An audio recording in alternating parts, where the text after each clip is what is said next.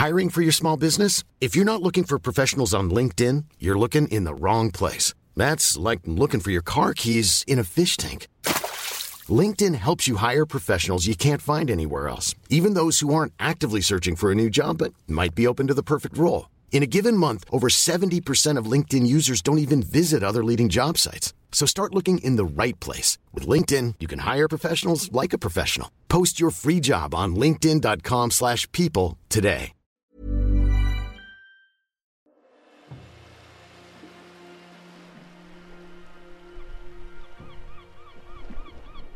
Nous sommes dans une réalité alternative, en l'année 1481 après Jésus-Christ. Cela fait plusieurs mois que Zayasu a quitté, à la tête d'une nouvelle jonque, sa base d'appareillage de l'île de Formose. Zayasu est un wako, un pirate japonais vivant de pillage le long des côtes chinoises, mais qui, sur les conseils d'un vieux samouraï, s'est trouvé une cible bien meilleure, le sud de l'immense continent découvert en 1421 par l'explorateur chinois Cheng Yi. Depuis, la Chine s'est renfermée sur elle-même et n'a jamais entrepris de coloniser ces nouvelles terres, pour le plus grand bonheur de tout ce que l'Asie compte de commerçants, de trappeurs ou de forbans, qui ont alors pu explorer intensivement les côtes de ce continent. Après des mois d'un voyage éprouvant, à lutter contre les courants et les rigueurs de l'immense océan Pacifique, Zayasu et ses hommes arrivent enfin en vue du rivage. Leur but? Récupérer le précieux or, le métal qui rend fou, et qui, paraît-il, abonde parmi les peuples vivant dans les montagnes de ce continent. Les locaux qui défendent le métal précieux auraient été décimés par un grand mal, par un cocktail de maladies apporté d'Asie. La voie est donc libre, et le groupe de Zayasu s'enfonce dans l'épaisse jungle. Seulement, le pirate n'a pas pris en compte un facteur capital. Certes, la population du continent a grandement chuté depuis l'arrivée des Chinois, mais le choc microbien, qui a été fatal à 60% de la population d'Amérique du Sud, est en 1481 presque terminé. La population s'est adaptée et se relève enfin après des décennies de troubles et d'épidémies. Le célèbre pirate Zayasu, consumé par sa soif d'or, ne tarde donc pas à tomber dans une embuscade organisée par une tribu locale, et meurt avec ses hommes, le katana à la main. Dans cette réalité alternative, la Chine a découvert l'Amérique bien avant les Européens, changeant drastiquement les relations entre l'Asie et le Nouveau Monde, mais surtout apportant des microbes inconnus sur ce continent presque un siècle avant la réalité, et des décennies avant la colonisation européenne. Bonjour à tous chers abonnés et spectateurs, aujourd'hui on va voir ce qui aurait pu se passer si les Chinois, via le célèbre explorateur Cheng Yi, avaient réussi à atteindre les Amériques avant les Européens. Quelles conséquences sur la colonisation, quelles conséquences sur les populations locales, mais surtout, quelles conséquences sur l'histoire? On va voir ça tout de suite, juste après le générique.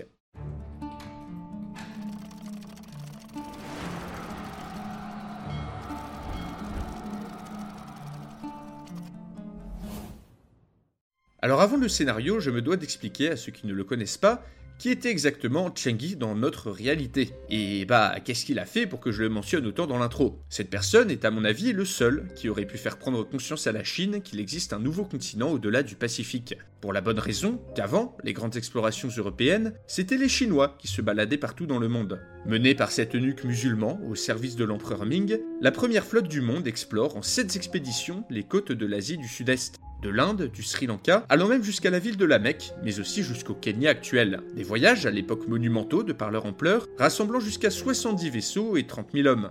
Le but de tout ce bordel? Montrer qu'on est fort et qu'on est riche, non je déconne pas, car ces expéditions de 1405 à 1433 permis à l'Empire du Milieu de flexer dans tout l'océan Indien en collectant des tribus, en nouant des relations diplomatiques, en ramenant tout un tas de choses de ses voyages, comme des girafes ou des autruches, incroyables, et n'hésitant pas non plus à corriger les peuples assez fous pour ne pas reconnaître la supériorité manifeste de l'Empire du Milieu. Donc vous voyez, les Chinois du 15e siècle n'étaient pas les derniers niveau exploration. Du coup, qu'est-ce qui a empêché notre ami Cheng d'aller vers l'Est au lieu de l'Ouest? Et oui, pourquoi n'est-il jamais parti explorer de l'autre côté? Plusieurs raisons à ça. Déjà, comme je l'ai dit, le but de tout ça était principalement le flex, le prestige. La Chine impériale se considère comme le centre du monde et veut que le monde le sache et le reconnaisse. Ainsi, les expéditions de Cheng Yi sont avant tout des opérations de prestige, ce qui explique le peu de suites qu'elles ont eues. Pas ou peu de comptoirs chinois construits, pas de colonisation, quelques batailles et pillages certes, mais rien de bien fou pour l'époque. Bref, les raisons qui sous-tendent cette entreprise étaient déjà extrêmement différentes de celles qui ont poussé les Européens à chercher un chemin vers les Indes. La Chine est vaste, donc pas d'excès de population à déverser ailleurs, la Chine est riche en ressources,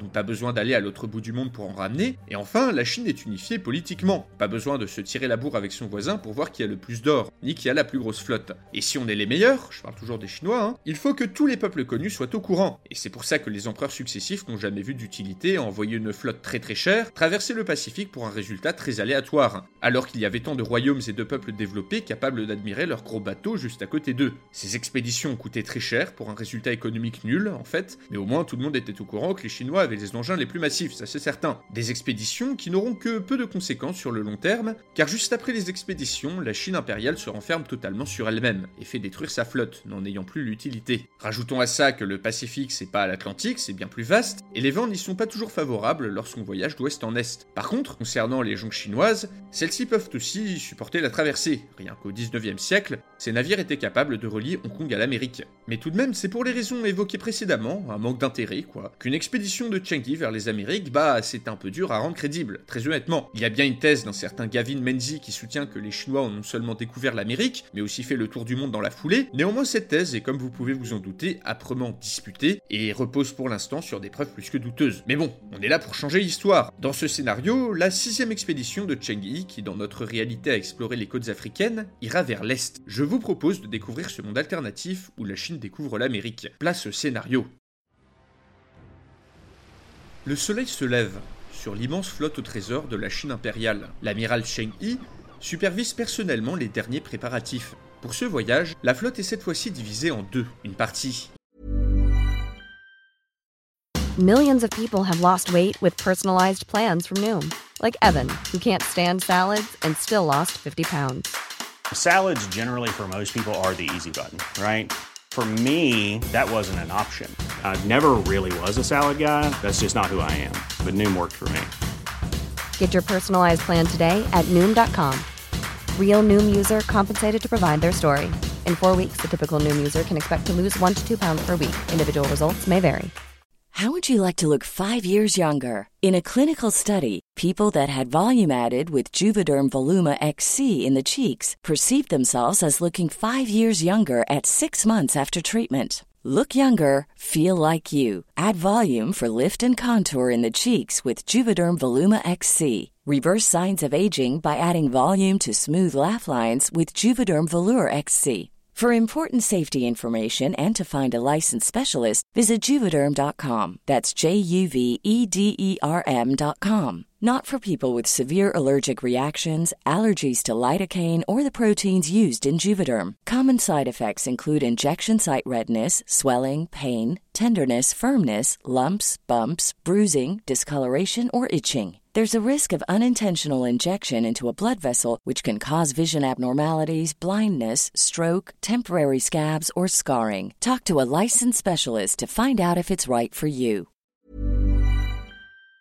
Ira ramener les émissaires des derniers pays visités, tandis que la seconde partie, la plus importante, a reçu de l'empereur une toute autre mission. Yi, à la tête de dizaines de navires et de plusieurs milliers d'hommes, doit tout d'abord naviguer vers le Japon, où il doit nouer des relations mais surtout saccager les avant-postes des pirates Wako, qui pillent les côtes de l'Empire du Milieu. Une fois cette mission accomplie, il doit se diriger vers l'est, au milieu du Pacifique, un endroit mal connu, que Chengi a ordre d'explorer, de cartographier et éventuellement de faire payer tribut à tout royaume y résident. Ainsi, l'immense flotte se met en route vers le Japon, où durant quelques semaines, elle dévaste les côtes et récolte des hommages de la part des nobles locaux, les daimyo. La première partie de la mission accomplie, l'amiral entame la seconde étape de son voyage. Profitant des courants du Pacifique Nord, la flotte au trésor entame son périple à travers les flots, les cales garnis de nourriture. Une semaine passe, puis deux, puis trois, toujours pas de terre en vue. Les jours s'étirent, se suivent et se ressemblent. La traversée est longue, si longue que l'équipage commence à douter de son prestigieux amiral.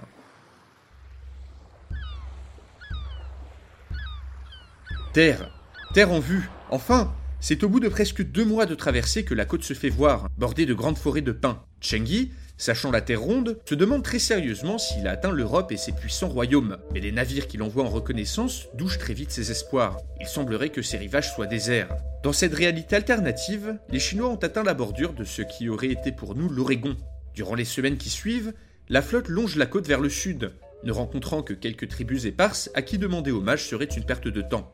Et enfin, après un temps infiniment long, les Chinois rencontrent la première civilisation développée de ce continent, les Patayas, une peuplade vivant quelque peu à l'écart des côtes, et ayant établi une civilisation riche grâce à leur système d'irrigation. Chengi reste quelque temps à leur contact avec ces hommes, et échange bien chevaux et armes en échange de provisions pour le retour. Par la suite, après un bref séjour auprès des Aztèques, qui révulsent les Chinois avec leur pratique de sacrifice humain, Chengi et sa flotte entrent en contact avec les peuples incas, qui ne se sont pas encore formés en empire, et récupèrent différents légumes inconnus, dont la pomme de terre, des lamas, des quantités d'or impressionnantes, ainsi que la syphilis pour certains. Après plusieurs mois d'expédition, il est temps de rentrer. Cette aventure est un peu décevante, et même la découverte de l'île d'Hawaï sur le retour ne satisfera pas Chengi, qui considère ce continent trop éloigné pour être intéressant, en plus d'être peuplé, selon lui, par des barbares primitifs.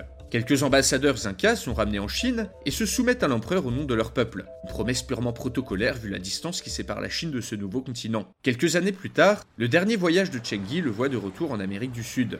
Après cette ultime expédition, le grand amiral meurt, et la Chine, comme dans la réalité, se renferme sur elle-même. Alors sortons de la narration pour expliquer la suite de cette histoire alternative. Pour toutes les raisons que je vous ai évoquées avant, je ne pense pas que la Chine aurait entrepris le moindre effort de colonisation, ni n'aurait renoncé à sombrer dans l'isolationnisme. La découverte d'un nouveau continent n'aurait au final pas eu beaucoup d'impact sur la Chine, en tout cas sur le moyen terme. Pour les Chinois, les peuples vivant en Amérique auraient été trop éloignés et surtout pas assez développés pour avoir le moindre intérêt à leurs yeux. Dans ce scénario, donc, la Chine ne colonise pas l'Amérique et se renferme toujours sur elle-même. Les éventuels comptoirs installés sur le Nouveau Monde, eux, auraient sûrement périclité, puis disparu sans laisser de traces. Mais si on laisse la Chine de côté pour le moment dans notre histoire, plusieurs événements très importants auraient résulté des voyages de Chengi chez les Incas. J'ai identifié trois conséquences majeures avec chacune des conséquences multiples. Tout d'abord, le choc microbien. Dans notre réalité, lors de l'arrivée des Européens à partir de 1492, on estime que les maladies inconnues apportées avec les colons, variole, peste, rougeole, ont tué entre 50 et 90% de la population amérindienne selon l'endroit. Un chiffre énorme, qui explique en grande partie la facilité qu'ont eu les Espagnols et les Portugais à se tailler un immense empire. Ici, Christophe Colomb arrive toujours en Amérique autour de l'année 1492. Mais deux choses changent. Dans ce scénario, les Chinois auraient, tout comme les Européens, disséminé des maladies nouvelles en Amérique, mais presque 70 ans avant notre réalité. Conséquence, des épidémies en pagaille qui auraient tué une bonne partie des peuples visités par les Chinois. Un cas, Aztèques, tribus indiennes de la côte pacifique, le choc microbien aurait ici fait des ravages non pas d'est en ouest, comme dans la réalité, mais bien d'ouest en est, se répandant progressivement sur tout le continent à la faveur des échanges. Seulement, dans ce monde, les Chinois n'auraient pas entrepris d'efforts de colonisation, et les peuples touchés par la maladie auraient pu se relever une fois immunisés. Cela veut dire qu'à l'arrivée des Européens, on aurait eu un continent extrêmement différent niveau population. Les Espagnols, Portugais, Français, Anglais auraient trouvé à l'est un territoire dépeuplé, récemment touché par les épidémies apportées par les Chinois. Mais à l'ouest, des foyers de population immunisés aux maladies et en voie de reconstruction. Cela veut dire une colonisation facile au début, mais de plus en plus difficile au fur et à mesure de l'avancée des Européens vers l'ouest, l'inverse de la réalité. Cela donne une colonisation plus lente, qui aurait nécessité des efforts plus grands, et un nombre d'hommes plus élevé. Alors je ne pense pas que les Aztèques et les Incas, entre autres, auraient pu résister aux Européens sur le long terme, mais le nombre bien plus élevé de natifs sur place aurait d'une permis de préserver bien plus ces cultures locales que dans la réalité, de deux, d'être dans une position bien plus forte face aux colons, et peut-être même réussir à négocier la sauvegarde, voire l'autonomie de royaumes et de tribus locales, un cas ou aztèque. Et enfin, on peut imaginer que la traite négrière soit bien moindre ici, car déclenchée dans la réalité par les Européens à cause des épidémies qui ont tué toute la main-d'œuvre en Amérique. Dans ce scénario, l'afflux d'esclaves en provenance d'Afrique, mais également la main-d'œuvre en provenance d'Europe est moindre, car les Amérindiens résistants aux maladies sont bien plus nombreux à être employés comme esclaves. Deuxième grande conséquence, les relations entre Asie et Amérique bien sûr. Dans ce scénario, même si la Chine n'entreprend pas d'autres expéditions vers l'Amérique, cela n'aurait pas été le cas pour tout ce que l'Orient compte de pirates, d'entrepreneurs ou de marchands, qui, alléchés par les quantités d'or ramenées de là-bas, et connaissant la route, vont à partir des années 1420 se ruer vers le Nouveau Monde. Dans ce scénario, des milliers de pirates japonais, d'armateurs chinois ou de marchands cambodgiens vont entreprendre la traversée du Pacifique. Ce faisant, ils vont amplifier le choc microbien subi par les natifs, cartographier les côtes de l'Amérique, établir des comptoirs, voire des colonies, piller et tuer pour récupérer des richesses, car je doute que des pirates aient un quelconque scrupule à le faire, mais aussi procurer aux natifs tout un tas de choses qui leur sont inconnues, entre autres la méthode de fabrication du fer, des chevaux, de la poudre, etc. etc. Tout ceci, même si ça n'aurait pas empêché les Européens de coloniser les Amériques, aurait grandement limité l'ampleur de cette colonisation, et surtout aidé les natifs américains à s'adapter à leur arrivée, peut-être même à sauvegarder quelques entités politiques indépendantes malgré la colonisation. On peut ajouter en détail que les îles du Pacifique, et plus particulièrement Hawaï, auraient sûrement servi de base pour cet agrégat de marchands et de pirates, un peu comme l'île de la Tortue dans notre réalité. Et enfin, la troisième grande conséquence de ce scénario que j'ai pu déduire est l'adoption dès le 15e siècle en Asie de tout un tas de plans de ramener des Amériques. Patates, patates douces, chili, maïs, tomates, chocolat auraient sûrement essaimé partout en Orient. La patate en particulier pourrait être dans ce scénario le point de départ d'un changement drastique pour la Chine. En effet, la culture des pommes de terre nécessite moins de travail que le riz. Si le tubercule est adopté dès sa découverte par les Chinois, sous la dynastie Ming, alors la production de nourriture aurait nécessité beaucoup moins de main-d'œuvre. L'Empire du Milieu aurait vu sa population et sa production augmenter, des centaines de milliers de personnes auraient pu être redirigées vers des ateliers par exemple, ce qui aurait pu déclencher une révolution industrielle ou tout du moins rendre la Chine bien plus forte, stable et avancée qu'elle ne l'était à cette époque dans la réalité. Donc si on additionne les trois conséquences majeures que je viens de vous présenter, on obtient un monde alternatif très éloigné de la réalité. Un monde alternatif où la colonisation se fait beaucoup plus lentement, plus difficilement en Amérique du Sud et dans le Grand Ouest, poussant les Européens à envoyer plus de soldats et à dépenser plus d'argent pour s'y maintenir. Une Amérique changée où les natifs ont reçu des chevaux, des techniques de métallurgie venant d'Asie, et sont immunisés aux maladies européennes. Des natifs qui sont plus nombreux, plus puissants, et disposent encore de royaumes indépendants. Une colonisation différente, où les Européens peinent à dépasser en nombre les locaux, et auraient dû arriver à des compromis avec la population, menant à des pays différents et des cultures radicalement différentes. Un monde alternatif, où l'introduction du maïs et de la pomme de terre en Asie change l'histoire. Une Asie où la population et le niveau de développement explosent, et où de puissants empires se forment. Une Asie qui aurait peut-être tenu la dragée haute aux Européens, si ce formidable développement économique et démographique avait mené à une révolution industrielle très précoce. Des Européens d'ailleurs qui dans ce monde changé colonisent différemment et donc font des guerres tout aussi différentes. Un monde totalement changé, et tout ça parce qu'une expédition chinoise a découvert l'Amérique 70 ans avant les Européens. Comme quoi, l'histoire tient vraiment à peu de choses.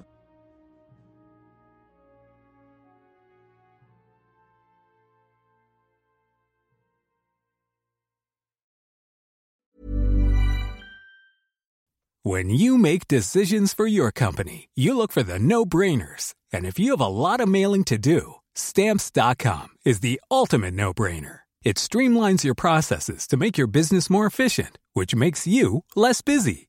Mail checks, invoices, legal documents, and everything you need to keep your business running with stamps.com. Seamlessly connect with every major marketplace and shopping cart. Schedule package pickups and see your cheapest and fastest shipping options from different carriers with rates up to 89% off USPS and UPS rates. And with the stamps.com mobile app, you can take care of mailing and shipping wherever you are. Make the same no-brainer decision as over 1 million other businesses with stamps.com. Sign up with code program for a 4-week trial plus free postage and a free digital scale. No long-term commitments or contracts. That's stamps.com. Code program.